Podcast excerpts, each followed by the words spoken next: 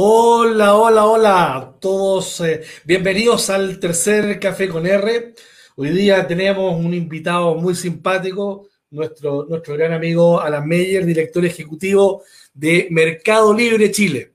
Pero también en esta ocasión tenemos a Jonathan Novogrodsky, director ejecutivo de la Fundación Calanit, que es nuestra patrocinadora en, este, en estos eventos, un café con R, con entretenidas conversaciones que tenemos. Así que le vamos a dar una bienvenida, calurosa no, porque no le puedo aplaudir, nadie me va a escuchar.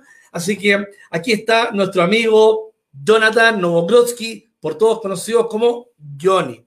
Johnny nos va a contar hoy día de qué es lo que es la Fundación Canaret, que la gente me pregunta, cuáles son los objetivos, cómo nos ha ido, ¿ah? porque sería eh, interesante que nuestra colosal audiencia, oye, ¿sabes qué? Antes de que te dé la palabra, Jonathan, yo estoy, yo estoy re contento y bueno, re agradecido de la gente que, que nos ha estado viendo, nos ven vivo, eh, a partir de la próxima, que les vamos a decir quién es, quién es la invitada especial, porque vamos a tener una súper invitada, y vamos a estar con otras plataformas de tal manera de que vamos a estar ahí con, eh, lo más probable es que estemos con YouTube en live y que estemos por alguna otra plataforma. Pero bueno, Johnny, te doy la palabra y cuéntanos, ¿qué es lo que es la Fundación Calanit? Gracias, Roberto. Primero que todo, buenas tardes también a todos aquellos que nos están viendo en este, en este momento.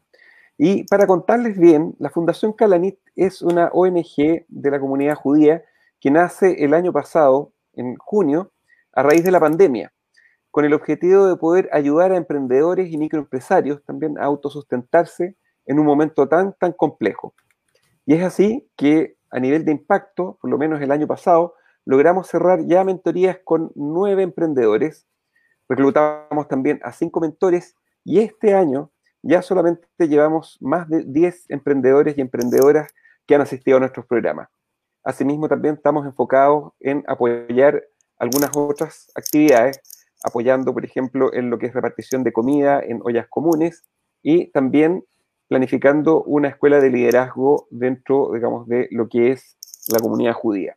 Pero aún así, solamente para poder contar los resultados que llevamos a la fecha, para nosotros es primordial y en eso estamos enfocados en apoyar el emprendimiento en Chile en estos momentos tan complejos. Así que esperamos que puedan postular a nuestras mentorías a fines de mayo vamos a hacer un nuevo llamado y fíjense muy bien en nuestras redes sociales, en Facebook, en LinkedIn, también en Instagram, porque ahí estaremos publicando más noticias al respecto. Oye, Johnny, mientras, mientras nuestro invitado lo tengo ahí tras bambalinas, porque te quería dejar estos minutos atrás, eh, um, Alan me dice que ya está ahí, que no, no, están las bambalinas. Habría que preguntarle a nuestro camarógrafo JP que lo, lo pueda colocar porque no lo estoy mirando. ¿ah?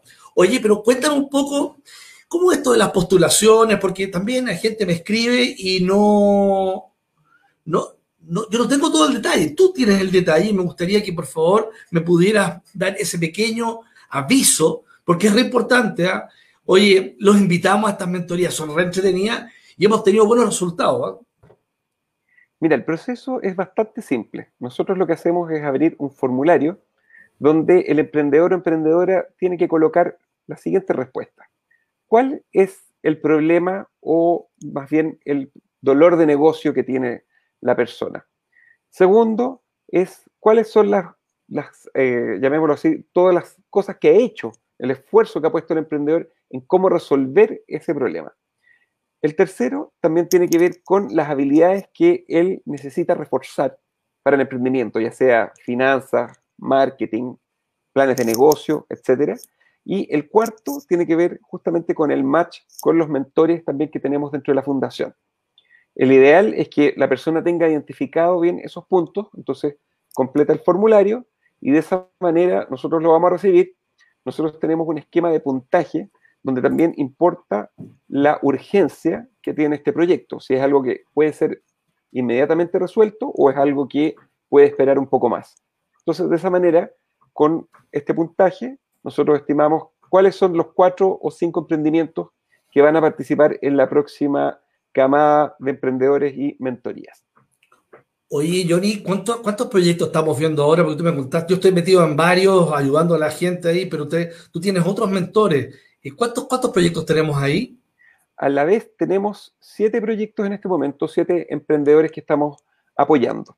Y eso más o menos va entre los meses de marzo y mayo. Son dos meses aproximadamente en los cuales duran estas mentorías. Algunas tienen una duración de una semana respecto de la otra porque son cuatro y otras duran aproximadamente un poco más porque se alargan y lo que nos importa es que finalmente la emprendedora o el emprendedor puedan llevar a cabo, digamos, también las tareas que el mentor le deje y con eso finalizar las mentorías completando todo lo que han buscado en esta postulación. Ya, bueno, mira, como me pasó la última vez que tuve que rellenar y como estamos en familia y aquí estamos entretenidos, eh, Alan me cuenta que está pero está, está perdido. Él, sabe mucho Mercado Libre, pero no, no sabe todavía cómo conectarse bien a estas plataformas. Así que eh, a ver si, si lo podemos ayudar. Yo, yo, le mandé un WhatsApp, por eso me vieron ahí ocupado. Dice que, que me ve. ¿Tú, tú lo ves, eh, Johnny? Sí, sí. Alan está conectado. Eh, y ahora deberá poder entrar entonces. Ah, estamos, entonces estamos listos, ya estamos dando el paso. Bueno, amigos, eh, eh, esto fue un pequeño preámbulo esperando a nuestro amigo. Bueno, Ana está preocupado. Aquí viene, bambalina, espérate. Ahora sí, con, con ustedes, nuestro estimado y queridísimo Alan Meyer, en su nuevo look. Oye, ¿se ha fijado el nuevo look que tiene este gallo? Impecable. Se ve, pero tiene así una cuestión así como, dije, voy al café con R, voy a juntar con Roberto, tengo que ir con mi nuevo look. Pero, Alan, además de, darte la bienvenida y agradecerte que estés con nosotros acá, súper invitado. Oye, eh, yo te quería hacer una pregunta eh, en torno a cómo te gustaría partir este café con R. ¿Te, puedes tirar una, una, una, buena frase como para enganchar y, bueno, y conversar? Pues si, se trata de conversar, el, la, idea, la idea es que hagamos esto y tírate una, buena, una dura, así, para que la, gente prenda. Gracias, Roberto. Hola a todos los que nos están viendo, escuchando, los que lo van a ver en, un rato más, quizás grabado. Em, buen desafío me tiraste. Yo diría que algo que quizás puede, puede sorprender o puede enganchar o puede generar un, cambio de visión. Eh, creo que la gran mayoría del mundo está, está esperando ver cuándo se acaba la pandemia y cómo se acaba la pandemia y qué es lo que termina pasando. Eh, y en esa espera, eh, hay mucha gente que está esperando que algunas cosas vuelvan a ser como antes. A mí me toca trabajar en el mundo del e-commerce, el comercio electrónico, internet, y lo que les quiero decir es que muy por lejos de, haber tocado un nuevo techo, que uno dice, bueno, con todo esto de la pandemia, la gente empezó y tuvo que comprar internet y empezó a hacerlo lo de los supermercados, yo creo que eh, internet y el comercio electrónico tocó o construyó un nuevo piso y esto no vuelve a ser nunca como antes. Y si, y si queremos ser todavía más agresivos, eh, en esto. Eh, el año pasado en Chile se vendió el 11% de lo que se vendió, se vendió por Internet, con pics de como el 16, 17% en algunos meses, pero en China en el año fue el 51, es decir, se vendió más por Internet que en el mundo físico. Así que creo que nos estaríamos mintiendo si pensáramos que va a ser distinto en Chile. La pregunta es cuánto tiempo va a pasar, pero yo diría que antes de cinco años se va a vender más por Internet que por el mundo físico y por lo tanto, si alguien está pensando en hacer un negocio que no se comporte en esa dirección, creo que va a partir con los días contados. Oye, entonces, en ese sentido, yo creo que justamente este es un tema que es tremendamente importante porque en este, en este programa tenemos un, grupo de gente diversa, desde emprendedores, gente joven, eh, gente de, yo diría que son los 40, que están emprendiendo y otros que están también metidos en negocio. Y, siempre la gente, la gente nos pregunta, oye, ¿qué, qué, qué es lo que ven ustedes? ¿Cuál, ¿Cuál es el futuro? Bueno, siempre les he dicho, yo la verdad es que no, somos ni futurólogos, ni futuristas, ni nada por el estilo, pero vemos ciertas tendencias. Y esta tendencia en China la, la, la encuentro entretenido. ¿Puedo profundizar un poquito más en eso, Alan? A ver, lo, que ha estado pasando es que la gente tiene, tiene un montón de miedos. Hay miedos que parten desde la seguridad, las tarjetas, ponen los datos personales, etcétera.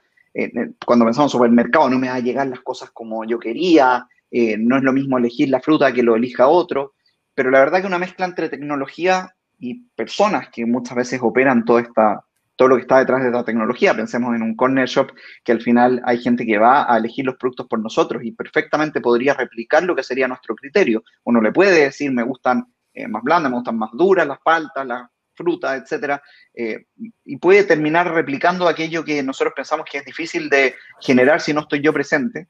Lo que termina generando, y a muchos les debe haber pasado, que en esta pandemia decían, bueno, no tengo otra que bajarme el corner shop o bajarme la aplicación que quiera y comprar el proyecto, y de repente digo, oye, al final es mejor experiencia y tengo más productos y tengo más disponibilidad en lo que veo en la aplicación que lo que veía en un pasillo. Y más encima me resuelve la cuestión. Eh, no tengo que ir al, supermercado, no pierdo el tiempo, ya me acostumbré a gastarlo en otras cosas, ya prescindí de, ese tiempo que antes eh, eh, gastaba en el supermercado y ahora es parte de, digamos, el inventario de tiempo que tengo normalmente. Entonces, creo que las soluciones que se han desplegado y han generado los primeros testers o las primeras experiencias ya con mucho aprendizaje detrás a partir de la pandemia son comportamientos que no van a volver más. Creo que todos tenemos algún abuelo, papá, persona quizás mayor que decíamos, jamás la vida va, a dejar de ir al supermercado, jamás la vida se a comprar ropa desde la casa y que se dio cuenta que ya lo hace y no vuelve más. No, no, no hay ninguna circunstancia bajo la cual va a volver. Y eso claro, la pandemia hizo que mucha gente probara producto de la imposibilidad o la dificultad para, moverse o el riesgo que eso implicaba, pero eso es algo que va a seguir ocurriendo. Va a seguir habiendo incentivos y soluciones que nos van a hacer probando esto y que van a llevarnos a que dejemos hábitos de antes. Entonces, este es el mundo donde las marcas y los distribuidores dejan de tener tanto poder porque ya no estoy circunscrito a que solo puedo comprarle a la tienda que está cerca mío que está en el mall que frecuento, sino que puedo comprar mucho más ampliamente, más de alguno haber comprado de alguien en China, alguien en Estados Unidos, alguien en algún retail o en alguna marca que ni conozco quiénes son los dueños, nunca pisé, hasta las marcas más tradicionales. Eh, y lo segundo es que va a ser es, una competencia mucho más transparente, ¿sí? con, con, una posibilidad de cambiarme muy, muy fácil, donde Internet va a ser la gran plataforma a través de la cual consigo esta mayor amplitud o mayor cantidad de posibilidades. No, no es el fin en sí mismo, yo estoy convencido que no es que voy a comprar por Internet Internet es el medio, sino que es la forma que me permite conectar con tiendas que a lo mejor, pensemos si le quiero comprar una tienda en Estados Unidos sin Internet, sería muy difícil. Tendría que mandar un, imagínense, a alguien que esté allá, que vaya a la tienda, que me mande una foto de alguna manera. Internet es la forma que me conecto con ese lugar que no tengo como visitar potencialmente. Oye, y eso ha sido el gran éxito que ha tenido Mercado Libre, porque a mí me gustaría meterme un poco en, tu, plataforma, porque eh, el, crecimiento de Mercado Libre es meteórico, es realmente una cosa impresionante. Y, hay, hay, no te voy a apuntar el secreto, porque esto es la Coca-Cola, pues entonces no vamos a compartir el secreto de Mercado Libre acá. Pero, ¿qué hace que, que el Mercado Libre sea tan entretenido para que la gente pueda comprar sus productos y también tengo la impresión de que hay algunos servicios, porque podría ser que de repente estoy soñando. ¿ah? Eh, alguien que tenga un servicio en Nicaragua le podrá dar algún servicio y, la plataforma a lo mejor lo va a hacer. O puedes comprar algún producto como tú acabas de nombrar en una tienda en Estados Unidos y te va a llegar a Chile. Y bueno, cuéntame un poquito, ¿cuál, cuál, cuál es esta cosa de Mercado Libre? Ahora, por lo demás, me encantan las camionetas, esos furgones amarillos. Le diste el clavo. Me encanta el tema eléctrico. Estás dentro de la sustentabilidad, amigo mío.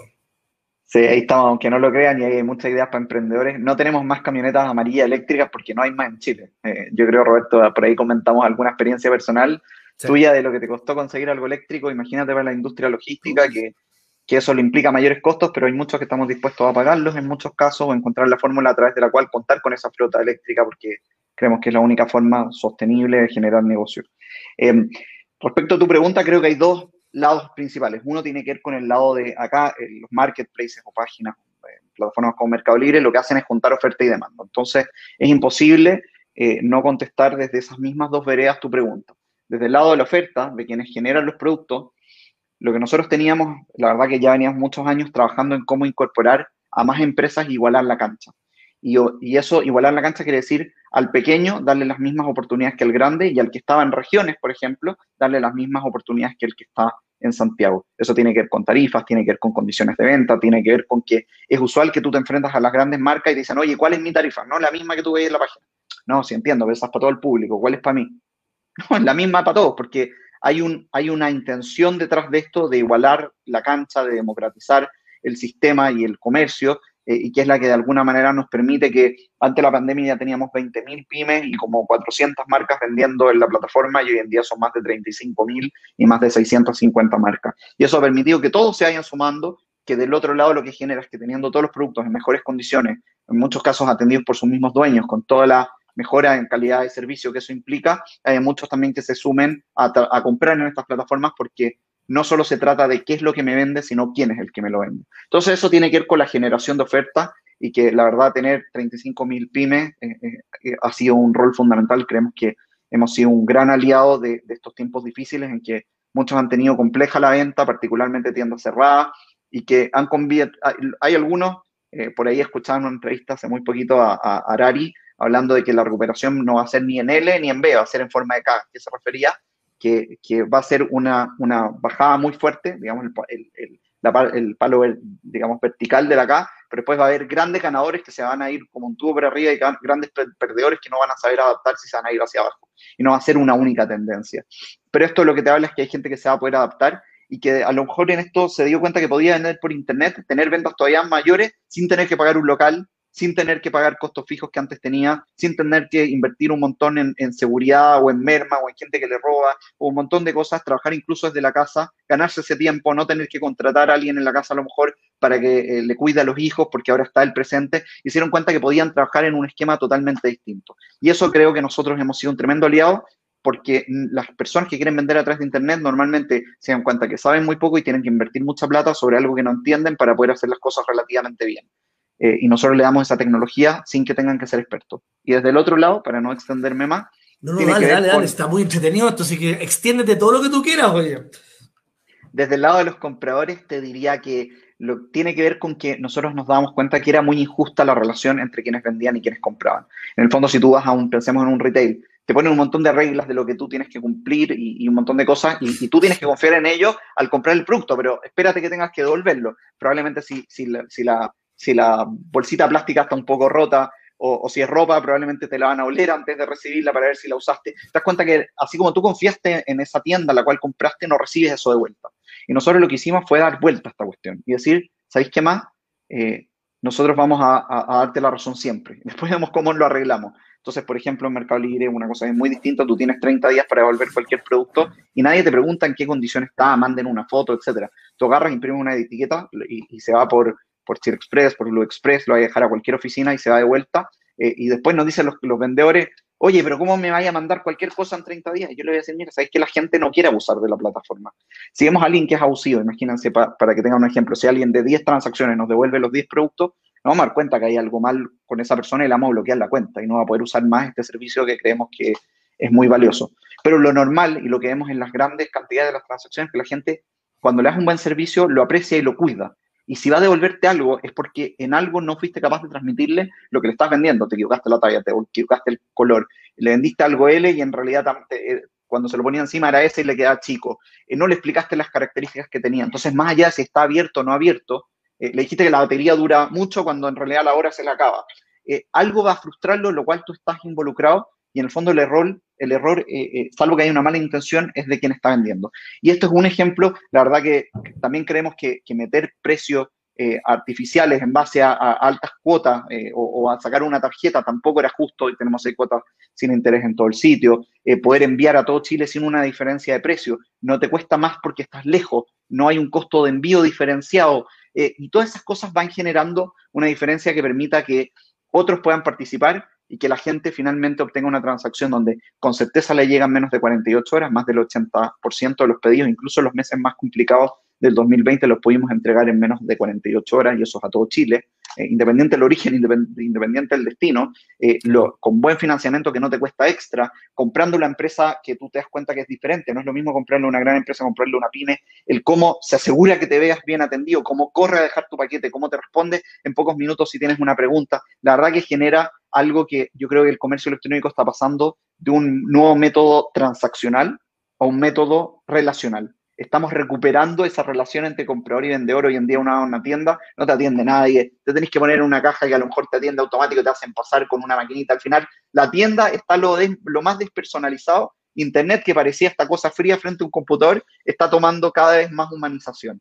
Entonces creo que estamos reconectándonos con lo que era eh, la, base del comercio y estamos permitiendo que las tecnologías nos permiten conectar estas distintas patas de, del mercado de forma que a la gente le hace mucho más sentido y la verdad que hemos visto eso, como dices tú, en nuestro crecimiento, en las ventas, en la preferencia y en que solo va a ponerte una cifra, eh, el año pasado nos compraron una cada cuatro casas en Chile recibió un paquete de Mercado Libre eh, y más del 60% de los chilenos es usuario de Mercado Libre y uno cada dos celulares tiene nuestra aplicación adentro. Y eso porque la gente la está descargando. Así que son algunas métricas eh, que nos ayudan a entender lo que pasó este año y que la verdad se está manteniendo.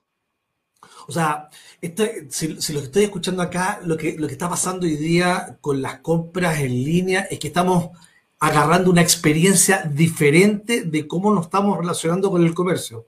Y esta experiencia te permite hacer justamente todo esto que tú, tú nos contabas.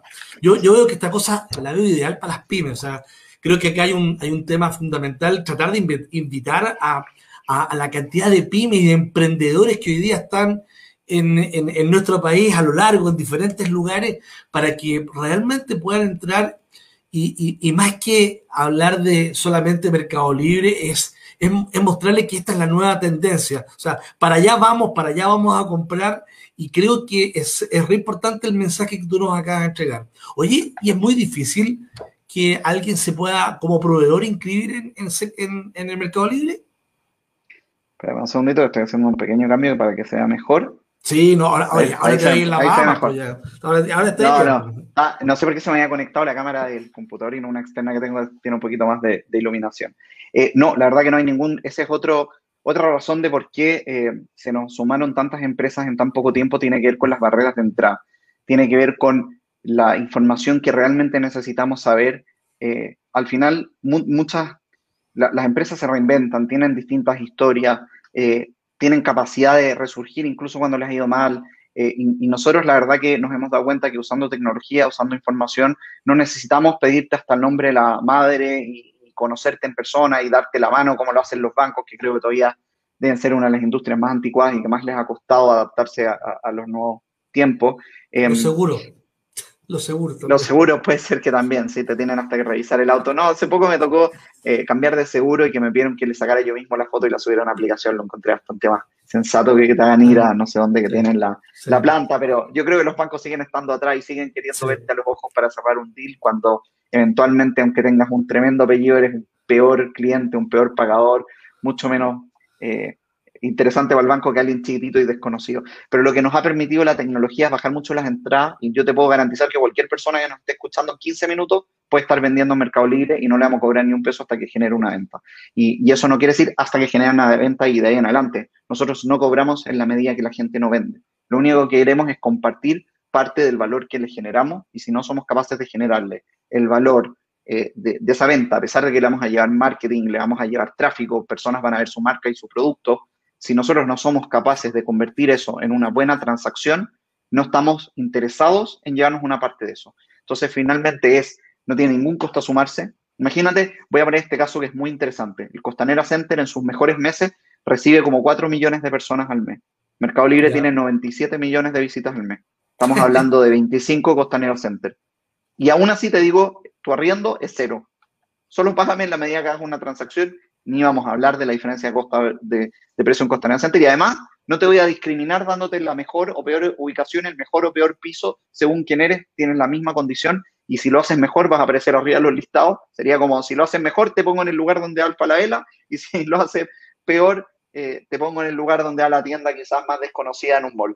Es un cambio de, paradigma muy, muy grande. Es el que lo hace bien, le entrego la demanda, el que lo hace mal, lo escondo y no me importa, ni siquiera lo voy a ver porque van a hacer algoritmos, lo voy a hacer de forma dinámica, constante, justa y en base al comportamiento que tiene cada persona. Entonces, hasta el tipo más nuevo puede competirle a los más grandes en igualdad de condiciones.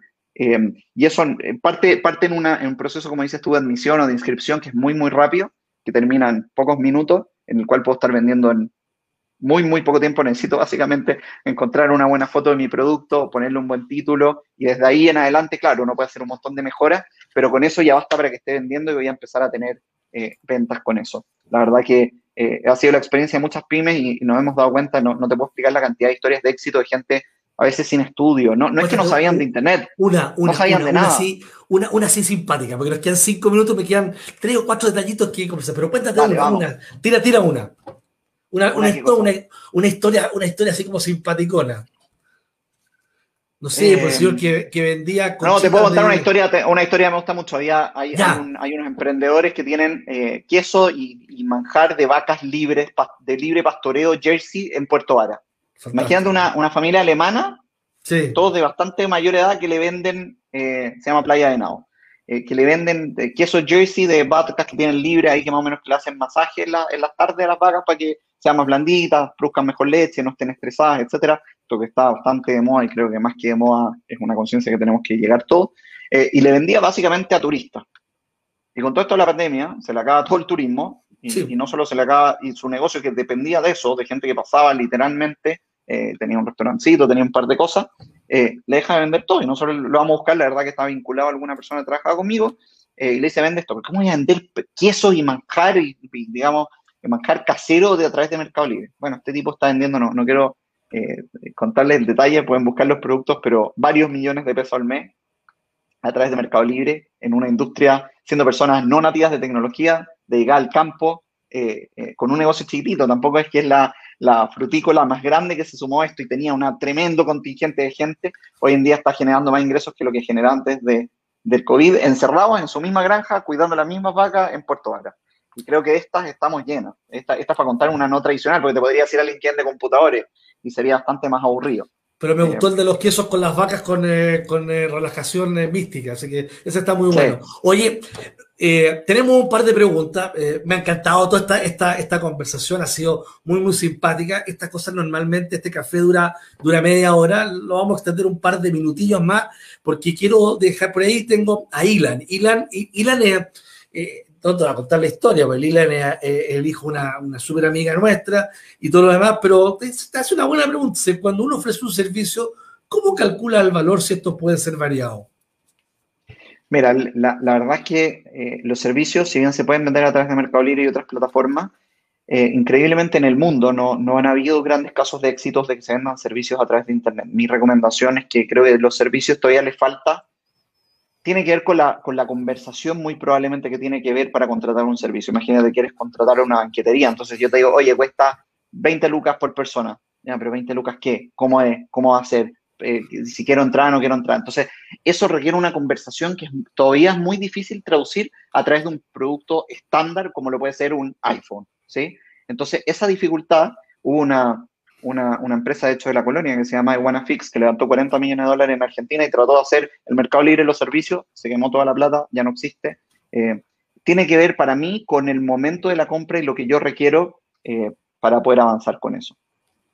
Ok, o sea que ahí hay un desafío que a lo mejor los algoritmos pueden en un tiempo más van a estar lo suficientemente provistos. Don Mauricio Navarrete, Alan, ¿cuántas han sido los ¿Cuáles han sido los desafíos logísticos en el contexto pandemia? primero, teníamos un problema que, si las ventas se multiplicaron en nuestro caso por cuatro el año pasado, los despachos fueron más que eso, diría cinco, seis, hasta siete veces en algunos meses. Eh, y la verdad que la logística de Chile no estaba preparada para un aumento tan disruptivo, más que para un aumento, para un aumento tan grande en tan poco tiempo. O sea, yo no puedo llegar y contratar cientos de camiones y agrandar mis centros de distribución de un día para otro. Se tienen que construir, tengo que importar los camiones, tengo que generar las nuevas rutas, etc. Eh, y el problema era cómo, cómo, nosotros, que todavía no teníamos una flota, eh, crecíamos sin que quienes la tenían crecieran. Y eso era, la verdad, de las cosas más difíciles. Y nos llevó a hacer varias cosas. Una, eh, la verdad que aceleramos todos nuestros planes en varios años. Eh, si antes estábamos partiendo con un centro de distribución de nuestro primer centro de distribución, porque las cosas antes estaban en la bodega, la gente nos damos cuenta que si antes vendías uno y ahora vendes 100, no te caben en tu bodega, y si no la poníamos nosotros, la gente iba a dejar de vender.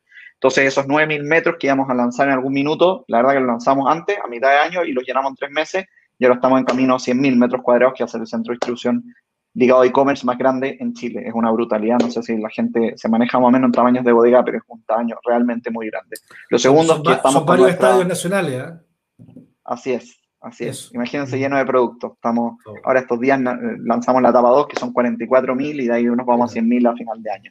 Em, y lo otro, generamos nuestra propia flota y empezamos a generar una tecnología que nos permitía trabajar a través de distribuidores chiquititos. Como no podíamos hacer que los grandes se triplicaran, lo que podíamos hacer que muchos chiquititos empezaran a trabajar con nosotros. Y eso hizo que cientos de emprendedores del mundo logístico nos permitieran entregar nuestros productos y ocupar esta capacidad necesaria que necesitamos mucho más grande que lo que podían crecer los grandes, y poder llegar y poder mantener esta promesa de menos de 48 horas eh, a todo Chile eh, sin que eh, la embarráramos en el camino, porque había mucha venta, pero había que entregarla y creo que todos tuvimos experiencias no tan gratas con otros comercios que la tuvieron muy difícil.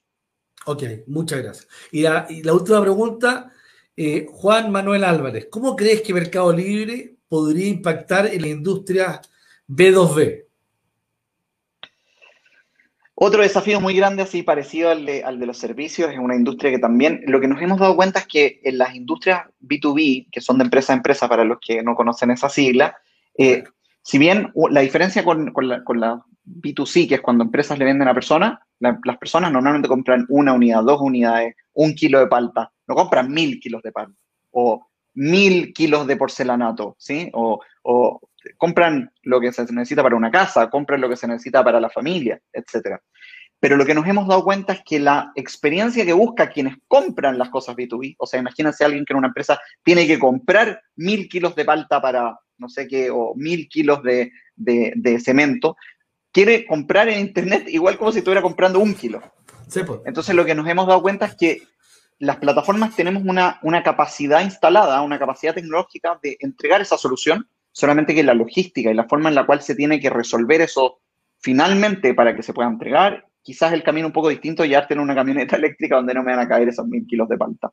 Pero nos damos cuenta que a diferencia del mundo de los servicios, donde hablamos que la interfaz requería a lo mejor una conversación, no tenemos esa dificultad en B2B y es algo que estamos abordando. Y, ahora, incluso sin tener la solución perfecta, nos pasa que hay gente que compra 200 celulares, 300, eh, no sé, eh, eh, reposa cabecera, no sé, 300 sillas y después nosotros mismos tenemos que irnos ahí en, la encrucijada cómo los ayudamos a resolver la logística, pero creo que eso viene bastante más cerca y creo que poco a poco los canales que hoy son C2C van a empezar a, o, B2C van a empezar a responder a B2B.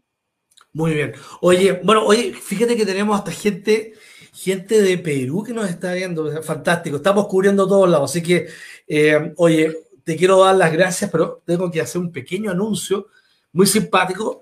Mira, la, próxima invitada que tenemos también es, genial, es genial. Eh, se trata de Michelle Wiener. Michelle es una emprendedora, es, chef, es fundadora de Cocina y Convido. Y ella, vamos, con ella vamos a conversar el emprendimiento desde las redes sociales. Tiene una cantidad de seguidores enorme, prepara unas comidas espectaculares. Mira, estuvo hasta acá en la casa y es la hija de un muy buen amigo mío, que lo voy a nombrar, se llama don Ricardo Wiener, ojalá que por ahí mi amigo Ricardo esté escuchando, si no, le vamos a colocar ahí también el, link para que vean YouTube. Pero es una, es una súper una super, eh, experiencia que vamos a tener en nuestro cuarto café. Y bueno, aprovechar de agradecerte eh, toda esta experiencia. Yo creo que hay harta gente que, que tiene ganas de seguir preguntando pero esa es la gracia del café con R. Media hora, todos quedan como muy entusiasmados y nos estaremos en una próxima oportunidad. Alan, un abrazo así, grande, grande, grande a la distancia. Seguimos en contacto.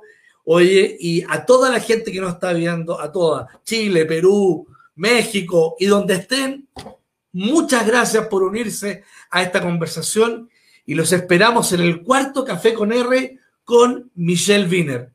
Saludos y gracias, Alan. Gracias, Roberto, y ánimo a todos. Estamos a río revuelto, ganancia pescadores, así que no nos olvidemos que periodos difíciles como esto también pueden traer muchas oportunidades para todos. Gracias.